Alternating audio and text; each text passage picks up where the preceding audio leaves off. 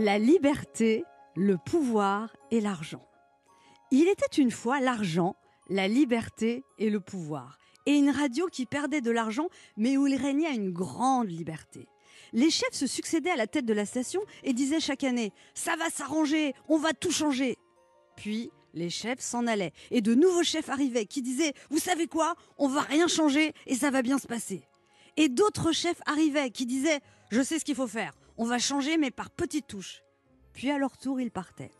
Les employés étaient un peu déboussolés par tous ces changements de direction, mais ils continuaient à se donner à fond car ils aimaient leur radio avec passion.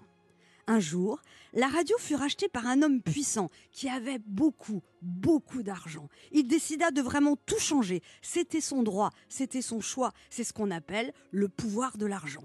La nouvelle direction pensait sincèrement qu'un virage vraiment à droite serait bon pour la station. Il s'agissait d'orienter l'information en toute discrétion et d'engager des employés qui aient les mêmes opinions que leur nouveau patron.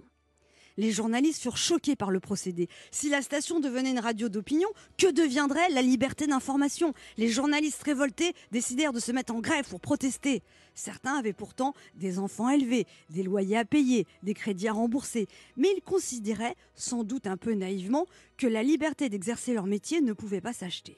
La direction leur dit Mais enfin, voyons, c'est un procès d'intention. Vous, vous faites des idées sur le nouveau patron. Nous avons une stratégie mûrement réfléchie. Beaucoup de médias sont de gauche. Il faut nous différencier. Et puis, si vous n'êtes vraiment pas content, vous n'avez qu'à vous en aller.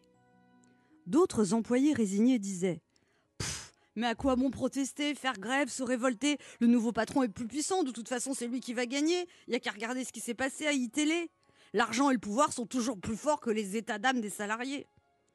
Les journalistes grévistes leur répondaient. Mais imposer une seule façon de penser, censurer les expressions discordantes, ne donner à entendre qu'une seule opinion, c'est de la propagande et non pas de l'information. Dans les contes de fées, tout se termine bien. Au royaume des médias et de l'argent, on assiste presque toujours à la victoire des puissants. Alors sans doute que les journalistes révoltés partiront ou se feront dégager.